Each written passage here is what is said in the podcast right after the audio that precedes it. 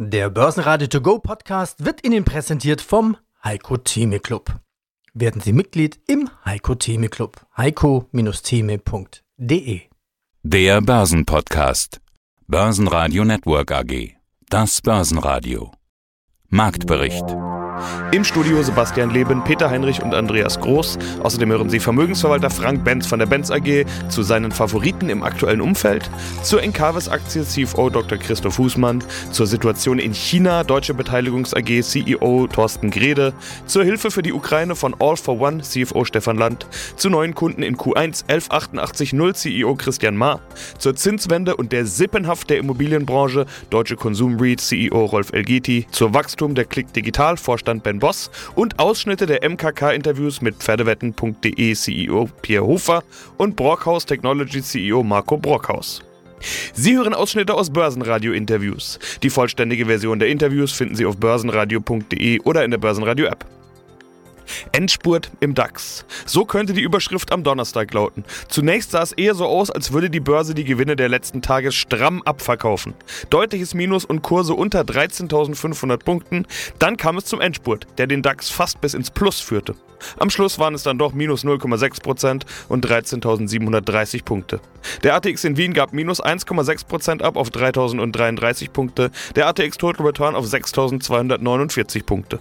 Und auch an der Wall Street stehen deutlich rote Vorzeichen. Mein Name ist Frank Benz, Vorstand der Benz AG, Partner für Vermögen mit Sitz in Stuttgart. Also jetzt im, im Klartext, welche Instrumente, welche Assets sind momentan besonders spannend? Also wir sehen als äh, ganz spannend, wie gesagt, losgelöst von allem, aufgrund der Lieferengpässe oder der Produktionsprobleme einfach die, die Chipbranche abzudecken über gewisse ETFs oder Einzelinstrumente, sei es die Anbieter der Maschinen, sei es die Chiphersteller als solches, was in der Regel schwieriger wird, weil der eine oder andere aufgrund der Forschung mal die Nase vorne hat oder Weltmarktführer wird anhand der Volumina. Das Zweite, was wir unabhängig von allem sehen, und das wurde jetzt auch leider wieder durch die Ukraine relativ deutlich und klar kommuniziert, ist die Thematik Nahrungsmittel. Das heißt, weltweit, wenn die Weltbevölkerung nicht schrumpft, sondern weltweit wächst, dann brauchen wir gewisse Dinge wie sei es Pharma, sei es nachhaltig, auch Rohstoffe, Nahrungsmittel, sei es Kommunikation. Das hat uns wiederum die Covid-Krise in Deutschland beschert, Thema Homeoffice, Videokonferenzen und ähnliches. Wir haben plötzlich die verstärkte Bedeutung und die weitere systemrelevante Telekommunikation entdeckt, weil mit dem Telefon oder mit Videokonferenzen oder Leitungen ging wesentlich mehr und wir haben eigentlich produktionstechnisch relativ viel auffangen können, bis auf gewisse Bereiche, die einfach physisch vor Ort geregelt werden müssen. Also ich denke, man kann aus diesem Sammelsurium sich gewisse Dinge aussuchen und es kommt noch eines dazu, diese Firmen oder diese Branchen, von denen wir tendenziell gesprochen haben, ich sage es jetzt einfach, sind defensiv oder auch neudeutsch ein bisschen langsam und langweilig, haben aber den Vorteil, dass sie aufgrund ihrer soliden Ausschüttungen und zum Teil Preisführerschaft, dass sie eben Preise durchsetzen können, weil der Verbraucher das Produkt oder den Bereich auf jeden Fall braucht, um im weitesten Sinne vorsichtig ausgedrückt zu überleben, haben wir den Vorteil, dass man sogar noch eine vernünftige Ausschüttung, wenn ich auf entsprechendem Kursniveau einsteige, im nächsten und im übernächsten Jahr sicher generieren kann. Gewinner im DAX waren die Vortagesverlierer Delivery Hero mit plus 6,1%, Bayer mit plus 4,1% und Infineon mit plus 3,1%. Stärkste Verlierer waren Sartorius mit minus 5,3%, Merck mit minus 5,6% und Schlusslicht BMW mit minus 7,9%. Diskutiert wurde international vor allem über die schwache Apple-Performance, die folgerichtig nicht mehr das wertvollste Unternehmen der Welt sind, sondern von Ölkonzern Saudi Aramco abgelöst wurden. Guten Tag, mein Name ist Christoph Hussmann. Ich bin Mitglied im Vorstand der Encarvis AG, zuständig für Finanzen. Die Aktionäre, die Börsianer, die suchen ja immer ganz schnell nach der Frage, wer könnte denn von einer neuen Situation, wie beispielsweise einem Krieg, der Gewinner sein? Und da wurden ganz schnell erneuerbare Energien ausgemacht. Äh, auch Ihre Aktie ist ja äh, deutlich gelaufen. Nicht nur Ihre, alles, was irgendwie Erneuerbare drin hat, ist gut gelaufen. Ihre Aktie von 12,50 noch Mitte Februar bis auf 21,30 im Hoch, das sind 70 Prozent, wenn ich das vorhin mal richtig über überschlagen habe. Vom Hoch sind sie aber schon wieder zurück auf naja, 1846 sind es jetzt gerade, während wir hier sprechen, ungefähr 18, etwas unter 1850. Ich weiß, den Kurs kommentieren ist schwierig als Vorstand, aber haben Sie denn Feedback von Investoren bekommen? Was ist da los? Also, das betrifft ja nicht nur unsere Aktie, sondern alle erneuerbaren Energieaktien leiden heute Tatsächlich sind wir aber besonders gut gelaufen, auch im Vergleich zu unseren Wettbewerbern. Aber das heißt nicht, dass nicht auch noch erhebliches Potenzial in unserer Aktie drinsteckt. Also was wir im Augenblick, glaube ich, sehen im Markt, sind zwei Punkte. Einmal, der Markt ist so ein bisschen zwischen verschiedenen guten und schlechten Nachrichten hin und her geworfen. Auf der einen Seite gibt es die Diskussion über potenzielle Zinserhöhungen und was dies eben dann in der Bewertung für alle Aktien dann ja eine Belastung wäre. Auf der anderen Seite sieht man bei uns, dass wir allerdings, weil eben die Nachfrage erneuerbarer Energieparks in Zukunft deutlich zunehmen wird, dass wir sehr gut positioniert sind, um uns in diesem Wettbewerb, um diese Projekte dann zu positionieren. Also, ich glaube, dass der Markt dann hin und her gerissen ist zwischen denjenigen, die Furcht haben vor steigenden Zinsen und denjenigen, die die Chancen sehen im Ausbau der erneuerbaren Energien. Jetzt gerade gestern ist der ganze amerikanische Markt runtergekommen und belastet heute insbesondere Asset Holder, also Unternehmen wie wir, die große Anlagenbestände haben. Das ist nicht unüblich, aber ich glaube, dass das nur eine kurzfristige Korrektur ist. Ich glaube, der grundsätzlich positive Trend, nämlich die erhöhte Nachfrage nach erneuerbaren Energien, wird anhalten und das wird sich sicherlich auch positiv im Aktienkurs niederschlagen. Ja, guten Morgen. Mein Name ist Thorsten Grede. Ich bin Sprecher des Vorstands der Deutschen Beteiligungs AG. Ich möchte gerne noch ein Wort zu China sagen. Es, ja. ist nicht nur, es sind nicht nur chaotische Zustände, was Container im äh, Containerhafen von Shanghai anbelangt, sondern schlicht und einfach auch, Sie denken Sie an die vielen Tochtergesellschaften deutsche Unternehmen in China, wo ja die Mitarbeiter teilweise in den Firmen leben seit zwei Monaten, weil das heißt, sie dürfen, sie dürfen gar nicht raus aus dem Gebäude? Ist nein, so? nein, nein, das ist ja, das ist ja der Lockdown, das ist ja der Lockdown in, in, in Shanghai ist ja anders als das, was wir hier erlebt haben. Sie durften im Lockdown, durften wir hier noch spazieren gehen. Lockdown heißt, sie dürfen das Gebäude nicht verlassen. Und entweder sitzen sie in ihrer Wohnung oder sie sitzen im Unternehmen und, und leben im Unternehmen. Und das geht seit, seit Anfang März so. Sie dürfen nicht mal nach Hause fahren zum Duschen oder zum Schlafen oder so. Sie, entweder sitzen sie zu Hause oder sitzen im Unternehmen. Und das können wir uns, glaube ich, als, als Deutsche oder als Westeuropäer, als Europäer gar nicht vorstellen. Und das sind natürlich keine optimalen Bedingungen, unter denen man arbeiten kann. Das können Sie nachvollziehen. Ja. Ja. Bis hin zu dem Punkt, wenn Sie an die Expatriates denken, in den deutschen, in den Tochtergesellschaften deutscher Unternehmen in China auch arbeiten, da sind natürlich eine ganze Menge dabei, wo die, die sagen, also wir wollen hier, wir wollen hier nur, nur wir wollen nur eins, wir wollen hier raus. Ja. Also äh, ja. stellen Sie sich das mal vor, ja. Also für sich selber, mit ihrer Familie. Mein Name ist Stefan Land. Ich bin der CFO der All for One Group SE. Guten Tag. Ich habe mich auf Ihrer Homepage etwas umgesehen in Vorbereitung auf dieses Gespräch und mir ist aufgefallen, Sie haben sie umgestaltet. All Together Now. All for One unterstützt die Ukraine. Finde ich persönlich klasse. Wie denn? Ja, vielfältig. Aber eine große Aktion, mit der wir angefangen haben, ist, wir haben gruppenweit Spenden gesammelt von Mitarbeitern und Vorständen natürlich und auch Aufsichtsräten und haben dann gesagt, das, was dort gespendet wird, wird verdoppelt, auch nochmal von der All for One und haben das an eine polnische Organisation, die unsere Kollegen in Polen uns empfohlen haben, weil sie sich dort direkt auskennen, dass das Geld auch direkt ankommt, haben das dorthin gespendet. Das war die größte Aktion. Es gibt natürlich zahlreiche kleinere Aktionen. Das heißt, wir bemühen uns, ukrainische Mitbürger zu finden, um sie bei uns anzustellen. Und wir werben auch dafür. Wir haben verschiedene einzelne Mitarbeiter, die sich stark engagieren, dabei unterstützt, Dinge einzusammeln, Dinge nach Polen zu fahren oder an die Grenze oder sogar über die Grenze zu fahren. Also da gibt es zahlreiche einzelne Aktivitäten, die wir dann auch individuell als Firma nochmal unterstützt haben. Und das wird nicht aufhören. Eine Sache war mir noch aufgefallen, die All for One Group hat erfolgreich ein Schuldscheindarlehen platziert, 40 Millionen Euro. Das allein wäre jetzt noch sicherlich nicht die Nachricht, aber mit einer ESG Bridge. Das Thema, das wäre eigentlich allein ein Podcast wert, was wir übrigens beim Börsenradio demnächst auch machen werden, den deutschen Nachhaltigkeitspodcast, der geht im Sommer an den Start. Was bedeutet das Thema jetzt für Sie? Ja, das ist für uns letztlich eine, eine, konsequente Umsetzung, was wir auch strategisch ausgerufen haben und tun. Das heißt, für uns ist das Thema Nachhaltigkeit innerhalb des Unternehmens eine sogenannte strategische Initiative. Das heißt, wir wollen selbst nachhaltiger werden und wollen auch natürlich unseren Kunden dabei helfen, nachhaltiger zu werden, weil viele Dinge, die wir tun, schaffen ja einen kleineren CO2-Abdruck für unsere Kunden und vielleicht deren Endkunden in der Welt. Das heißt, für uns ist das Thema Nachhaltigkeit in zwei Richtungen zu betrachten. Da sind wir, müssen wir ganz ehrlich zugeben, von der Struktur her an einem Beginn. Das nehmen wir seit etwa anderthalb Jahren sehr ernst. Davor haben wir punktuell das Thema entwickelt, aber nicht strategisch. Und seit etwa anderthalb Jahren äh, machen wir das strategisch, haben entsprechend Ressourcen dorthin allokiert, nehmen dafür auch Investitionen in die Hand, um uns nachhaltiger zu machen als All for One und unseren Kunden auch dabei zu helfen. Von daher war es logisch, dass wir auch auf der Finanzierungsseite versuchen, den ersten Schritt zu gehen da wir uns mit dem Thema Governance oder messbaren Werten noch nicht auf sicheren Beinen gefühlt haben und auch nicht richtig gute Measurements zur Verfügung hatten, von denen wir einfach hundertprozentig behaupten können, dass sie stimmen, haben wir hier dieses Thema ESG Bridge mit den Konsortialbanken gemacht.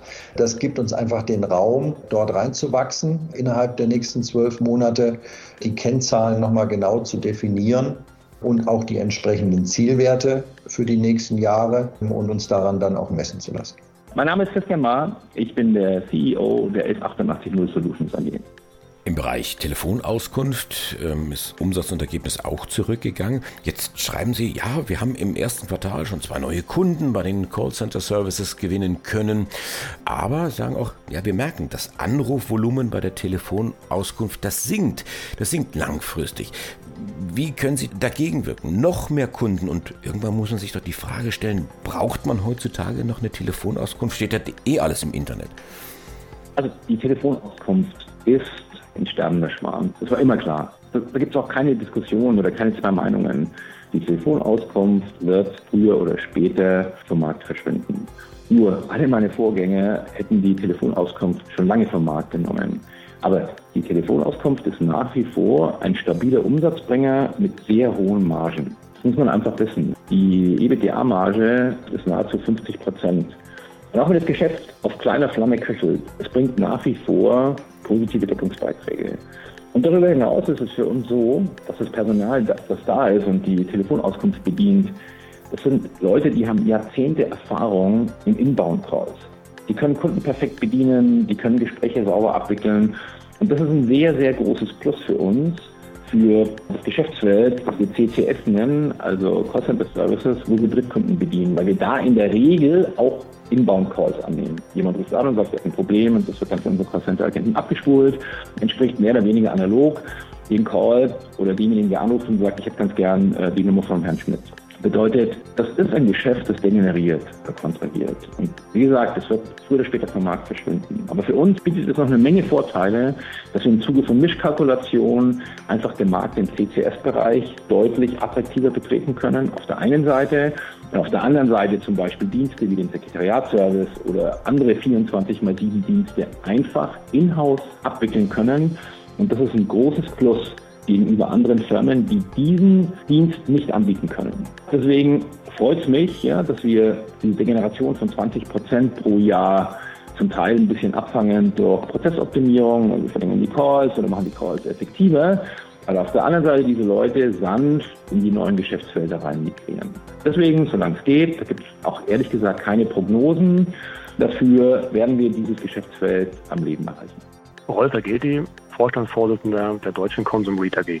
Noch was hat sich geändert seit dem letzten Interview. Die Zinswende wird ernst, sagen wir es mal so. Er bedeutet für uns sehr wenig bis gar nichts, hatten Sie zu einer ähnlichen Frage im letzten Interview gesagt. Steigende Zinsen sind schlecht für Immobiliengeschäfte, steigende Inflation gut für Immobiliengeschäfte und Sie hatten quasi gesagt, langfristig könnten Sie eventuell sogar davon profitieren. Ob der Kapitalmarkt das auch so sieht, ist eine spannende Frage. Ja, ist wirklich eine spannende Frage. Wie schätzen Sie das denn gerade ein? Die Zinsen, wie ich schon gesagt habe, da wird ja tatsächlich ernst gemacht.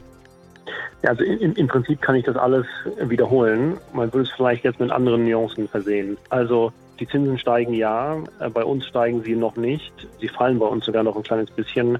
Das hängt damit zusammen, dass wir jetzt ältere Darlehen refinanzieren, wo die Zinsen sowieso höher waren, sodass wir die eben dann noch darunter refinanzieren können, sodass unsere Zinskosten sehr wahrscheinlich weiter fallen werden erstmal.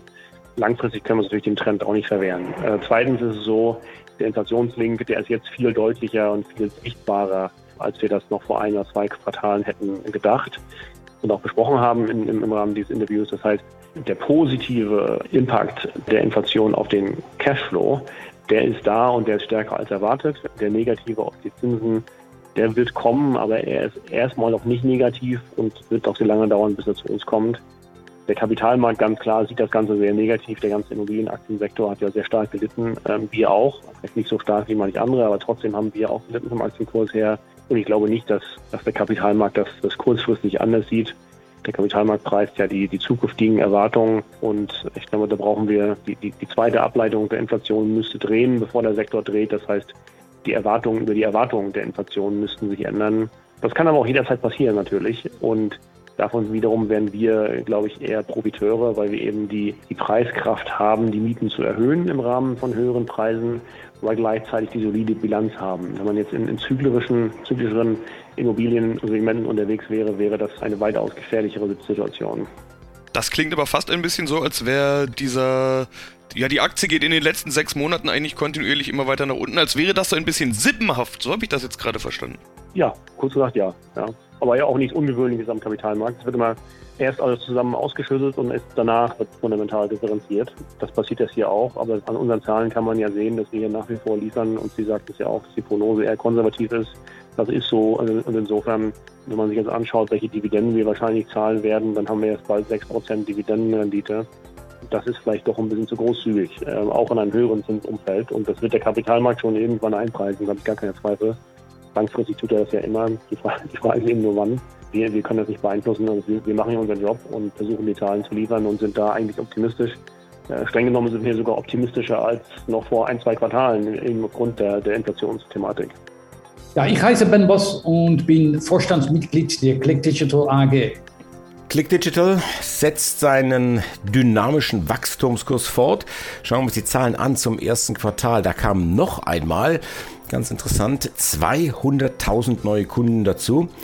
1,5 Millionen Kunden haben sie jetzt. Mit diesen Kunden macht man im ersten Quartal 75 Prozent mehr Umsatz, 50 Prozent mehr Ergebnis. Wenn, wenn Sie jetzt dieses Tempo beibehalten, dann haben Sie Ende 2025 nicht 5 Millionen, sondern 7 Millionen Kunden. Ja, äh, wer weiß. Aber Momentan sieht unser mittelfristiger Ausblick einen deutlichen Marktwachstum vor, auch dank unserer künftigen Marketingkampagne. Und zwar in alle Regionen und Geschäftsbereiche. So, wir gehen davon aus, dass in den nächsten drei Jahren der Umsatzerlös jährlich um durchschnittlich 35 Prozent steigen und bis Ende 2025 eine halbe Milliarde Euro erreichen wird. Dabei erwarten wir, dass die zugrunde liegende Anzahl der zahlenden Mitglieder Ende 2025 zwischen 4 und 5 Millionen liegen wird, was immer noch eine sehr ansehnliche KGA von zwischen 30 und 40 Prozent bedeuten würde. Worauf führen Sie denn jetzt dieses Wachstum, dieses Wachstumstempo zurück? Klick ist äh, ziemlich einzigartig. Wir heben uns von den Mainstream-Wettbewerbern ab, indem wir den Massenmarkt mit einer attraktiven und vor allem erschwinglichen All-in-One-Unterhaltungslösung ansprechen. Das heißt im Klartext, wir bündeln fünf Unterhaltungskategorien in einem bequemen, benutzersfreundlichen und praktischen Paket. Wir bieten eine gute Preis-Leistungsverhältnis für eine monatliche Pauschalgebühr. Und rechnet man die Abo-Preise mehrerer Single-Content-Anbieter mit unterschiedlichen Content-Angeboten zusammen, ja, dann kommt man leicht auf äh, über 70 Euro pro Monat. Unsere dynamische Preissystem, das bei einem Preis von 14,90 Euro für unsere Multi-Content-Produkte beginnt, sorgt dafür, dass wir immer weiter runterbleiben unter den soeben genannten 70 Euro. Zudem können wir mehrere Mitglieder eines Haushalts bei uns gleichzeitig auf die Inhalte zurückgreifen. Wir verstehen uns als Angebot für die gesamte Familie. Aber gerade jetzt, wo Verbraucher wegen des inflationären Kostendrucks hier und da vielleicht auch etwas mehr auf Geld schauen müssen und unter den sinkenden Reallöhnen leiden, ist es eine schwierige All-in-One-Unterhaltungslösung eine willkommene Alternative. Wir können nicht nur einen ganzen Haushalt unterhalten, sondern auch dabei helfen, die Haushaltskasse zu entlasten. Mein Name ist Pia Hofer von der Pferdewetten.de AG. Ich bin Vorstand seit, ach Gott, elfeinhalb Jahren und ja, freue mich, mich mal wieder mit Ihnen zu unterhalten. Schauen wir nochmal zurück, wenn wir jetzt gerade schon über Zahlen sozusagen oder in die, in die Erträge, in die Gewinne und so weiter äh, sprechen. 2021 ist besser gelaufen, als sie ursprünglich mal angenommen hatten. Die Prognose wurde zwischenzeitlich angehoben. Das EBIT ist nur noch bei minus 0,6 Millionen Euro, also die Null klopft sozusagen an. Aber, und das muss man auch sagen, an die Rekord-Halbjahreszahlen 2021 konnten sie im zweiten Halbjahr dann nicht mehr anknüpfen. Also vielleicht mal ganz kurz im Rückblick, wie sehen Sie die Entwicklung 2021? Ja, 21 war ein Rekord-Halbjahresergebnis, da lief alles gut. Und es lief ja nicht schlecht oder katastrophal im zweiten Halbjahr, dass wir dann von der Profitabilität in den negativen Bereich gerutscht sind, sondern das hat simpel und ergreifend eben mit diesem Joint Venture zu tun und mit den Investments, die wir tätigen mussten. Großer Betrieb, in etwa 75 Mann, Dienstleister, viele Dinge, die da dazu kamen. Das hat unsere monatliche Belastung auf der Kostenseite einfach erheblich nach oben getrieben. Das wussten wir. Das war ja keine Überraschung. Wir haben natürlich noch keine Erträge auf der anderen Seite, weil wir noch keine Shops offen haben. Das war jetzt ja ein Prozess, der im Grunde von September bis jetzt einschließlich Mai so gelaufen ist. Und das ist der Grund dafür, dass wir zum einen äh, die Kapitalerhöhung gemacht haben, diese kleine mit 5 Millionen, um das alles durchzufinanzieren und ja, sehenden Auges diesen Weg gegangen sind. Das sind die Investments, die momentan äh, notwendig sind und auch in den kommenden Monaten noch notwendig sein werden, damit wir dann eben aus diesem Retail-Bereich sehr positive EBITs auch erwirtschaften können. Ja, das sind wenn man will, Personalkosten. Ja, und das kann man sich hochrechnen, wenn Sie 75 Mann bezahlen müssen. Die verdienen im Schnitt, äh, ich sage jetzt mal irgendwas, 4.000 oder 5.000 Euro brutto oder vielleicht ein Ticken mehr, je nach Berufsstand. Und das mal 75, dann können Sie relativ schnell ausrechnen, dass wir da schon momentan so Pi mal Daumen 500.000 Euro ohne Gegenertrag an Kosten auflaufen haben, die es jetzt gilt, um über die Akquise von Shops auszugleichen und dann darüber hinaus eben das ganze Segment profitabel zu gestalten. Ja, Marco Brockhaus, Gründer und CEO der Brockhaus Technologies AG. Was bieten Sie jetzt diesen Unternehmen an? Wie heben Sie die auf die nächste Stufe? Sie haben sich ja vorhin gewehrt gegen den Begriff äh, Beteiligungsfirma. Also es ist eben nicht einfach nur dieses, wir investieren da jetzt rein und profitieren dann vom Wachstum, sondern es muss ja offenbar mehr sein. Ja, ich bin ja seit über 25 Jahren mittlerweile in der Branche und äh, habe selber drei Private Equity Fonds gemanagt, wo man beratend tätig ist. Hier sind wir strategisch als auch operativ nicht nur an der Seitenlinie, sondern voll dabei. Das heißt, wir sind äh, permanent interaktiv mit unseren Töchtern, die wir vor allen Dingen natürlich strategisch coachen, aber auch mit Management verstärken. Deshalb haben wir intern auch eine eigene Headhunterin, die uns dabei unterstützt, die Top-Talents für die jeweiligen Töchter zu akquirieren. Wir unterstützen darüber hinaus natürlich in der Finanzierung und in der Begleitung äh, des Controllings. Wir unterstützen dabei vor allen Dingen zu internationalisieren. Gutes Beispiel ist Pallas. Der chinesische Markt ist 15 mal so groß wie der europäische in der Messung von Feinstaub. Also war es ein logischer Schritt nach der Akquise der Pallas nach China zu gehen. Das haben wir gemacht und sind äh, seit 2020 in Shanghai und Hongkong vor Ort. Und was äh, Ihre Töchter auch noch über Sie haben, ist natürlich ein Kapitalmarktzugang. War das auch einer der Hintergründe für den Börsengang 2020? Ja, der Kapitalmarktzugang äh, war für uns ganz wichtig, um uns, falls nötig, für zukünftige Transaktionen, weil unsere drei Töchter sind alle äh, sehr stark äh, Cashflow-positiv, die benötigen kein äh, weiteres äh, Geld zu finanzieren für externe Akquisitionen, also für weitere Akquisitionen. Und das werden wir natürlich auch dann tun, wenn es nötig erscheint. Im Falle von Bike Leasing hatte der Markt mit einer größeren Kapitalerhöhung gerechnet. Am Ende des Tages wurde es nur eine kleine Sachkapitalerhöhung und wir konnten es aus eigen, fremd und eben über die kleine Sachkapitalerhöhung finanzieren.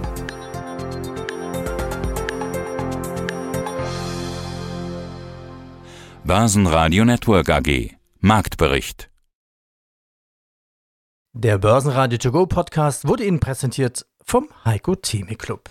Werden Sie Mitglied im Heiko Theme Club. heiko-theme.de